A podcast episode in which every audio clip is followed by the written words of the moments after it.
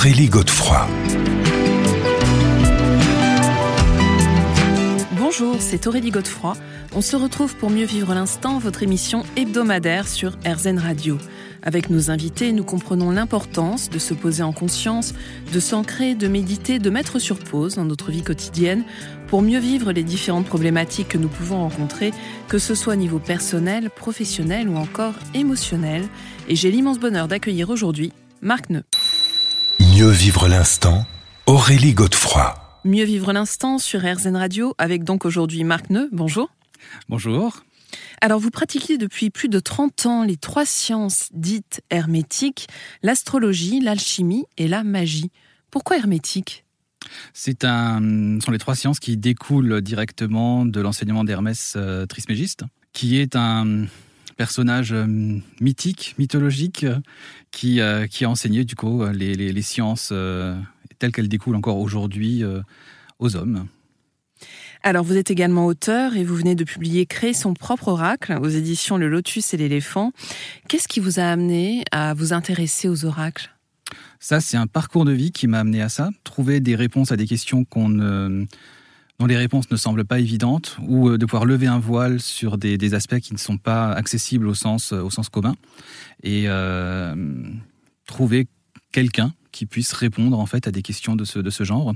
Et c'était important du coup pour moi de, faire cette démarche et de voir, euh, d'essayer de, comprendre qui est ce quelque chose qui, euh, qui répond du coup euh, par le biais des oracles. Mhm.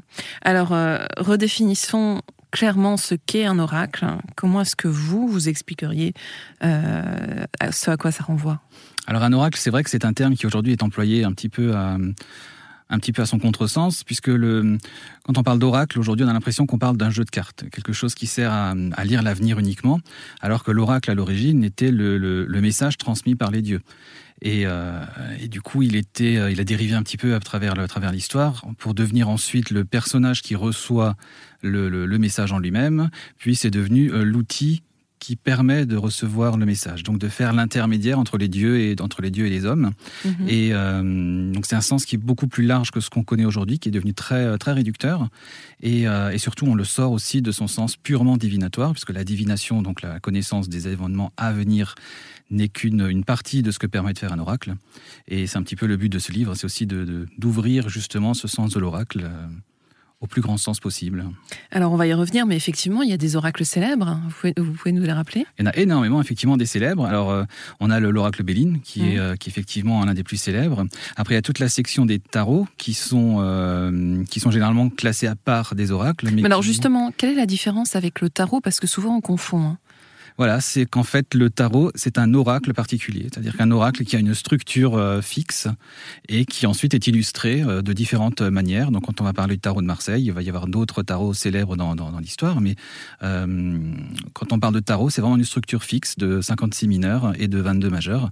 On parle des cartes. on parle des cartes, voilà, oui, qui, qui font vraiment la structure du tarot et qui différencient un peu des oracles qui, là, eux, peuvent être constitués d'un nombre de cartes presque infini, ou au mhm. contraire de très peu de cartes, ou alors autre chose que des cartes, justement.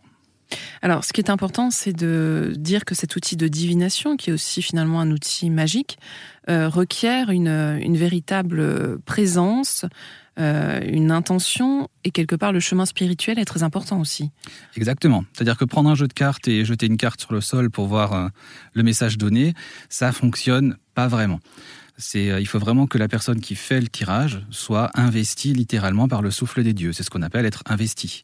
Après, bien sûr, derrière Dieu, on va mettre ce qu'on veut. Hein. On peut parler de Dieu, d'ange, de guide spirituel, euh, de l'inconscient collectif, du subconscient. Euh, là, on mettra derrière ce qu'on veut.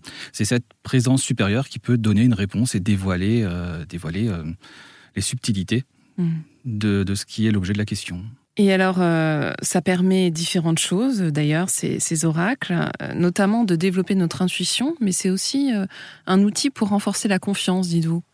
La confiance, la confiance en soi, la confiance en la vie, la confiance en les différents événements, les, celle envers les, personnes qui vous entourent également, puisque un oracle permet, comme dit, de dévoiler une partie mystérieuse de votre être et euh, à travers les questions que vous posez, ils vont vous donner des réponses, mais pas toujours une réponse euh, directe et franche. C'est-à-dire vous, avez un exemple? Euh, Par exemple, si on demande est-ce que je vais être riche? Il y a d'ailleurs un exemple qui est médiatique là-dessus. Une personne va voir un cabinet de voyance et lui dit Est-ce que je vais être riche? Le cabinet de voyance lui dit Oui, vous allez être riche. Mais la personne euh, reste dans la pauvreté pendant, plusieurs années, puis va attaquer le, cabinet de voyance pour, euh, pour faux. Elle obtient à peu près 700 000 euros de, de dédommagement. Elle devient célèbre par euh, la médiatisation de cette affaire et elle devient riche suite à ça. Donc la question à se poser, c'est est-ce que le message diffusé par le voyant a prévu justement cette histoire de je vais dire que je me trompe et ça va découler sur une richesse Ou alors est-ce que euh, je me suis complètement trompé et euh, la personne, c'est un hasard si elle est devenue riche? Et la personne à côté de ça euh, va devoir se poser aussi la question dans ce, dans ce sens-là. Est-ce que ce sont mes actes qui ont fait ma richesse ou est-ce que c'est le destin? On en reparle dans quelques minutes. Mieux vivre l'instant, Aurélie Godefroy. Mieux vivre l'instant sur RZN Radio, votre émission hebdomadaire pour prendre conscience de l'instant présent, aujourd'hui à l'aide d'Oracle. Et c'est Marc Neu qui nous accompagne. Alors, ce que vous nous expliquiez, Marc Neu, c'est que c'était euh, très personnel, hein, euh, un oracle, et qu'en fait, il y avait une grande partie de projection. Euh, il y a peut-être aussi, bon, à la fois notre part de lumière, mais notre part d'ombre. Hein. C'est très psychologique finalement. C'est très psychologique, effectivement, puisque pour se figurer un symbole, pour que le symbole puisse parler à une personne, ce, symbole va se placer dans un contexte qui va être en partie euh, dirigé par votre histoire, ce que vous avez vécu avec ce, ce symbole, et ce que vous en percevez. Ce qui fait qu'un symbole comme le serpent peut représenter le renouveau pour quelqu'un, mais peut aussi représenter une peur pour un autre. Mm. Et donc cet oracle qui est justement très personnel, ben, si vous avez un oracle qui utilise le serpent, vous n'allez pas pouvoir forcément utiliser le sens qui va être marqué sur la carte, puisque pour vous, le serpent peut représenter la peur, mais si sur la carte est marqué renouveau, vous n'arriverez pas à, incarner ce symbole de renouveau. Ce qui fait que va se poser la question du est-ce que je peux moi m'adapter et travailler sur cette peur pour que du coup le serpent deviennent le symbole de renouveau. Et là, l'oracle est très intéressant puisque ça nous fait retourner à un centre de nous-mêmes pour retrouver une forme de de sens profond du symbole qui va être plus universel que justement mon, ma perception, dépasser le mmh. contexte de mon histoire et euh, travailler sur un archétype plus universel. Mmh. Alors, on va y revenir justement, euh, notamment pour créer notre propre oracle, puisque c'est un petit peu le, ce, en tout cas, c'est ce que vous préconisez. Mais est-ce que ça veut dire que on peut, il y a beaucoup d'oracles aujourd'hui sur le sur le marché, mais est-ce qu'on peut chacun en prendre prendre n'importe lequel, euh, ou est-ce qu'il y en a certains qui vont être plus euh, en accord justement avec notre, psychologie euh. Comment ça Comment est-ce qu'on, je sais pas, on rentre dans une librairie Comment on choisit son oracle?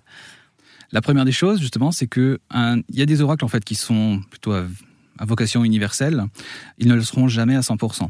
Si vous prenez l'oracle Béline, c'est un des plus un des plus célèbres. L'oracle Béline, il est euh, universel, c'est-à-dire qu'il utilise des mots forts, des mots clés, euh, des symbolismes très forts, mais beaucoup de personnes ont peur du dessin ou de ce que représente le dessin.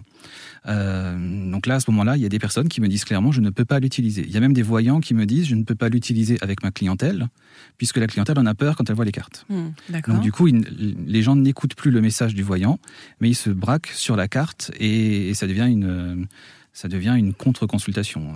Personne n'écoute plus. Et donc, du coup, le but du choix d'un oracle, c'est justement de trouver un oracle qui vous parle à vous, c'est-à-dire qui est en accord avec vos valeurs, avec votre vision du monde. Et, et à ce moment-là, l'oracle fonctionnera beaucoup mieux. Mais alors, comment on fait, justement, pour choisir?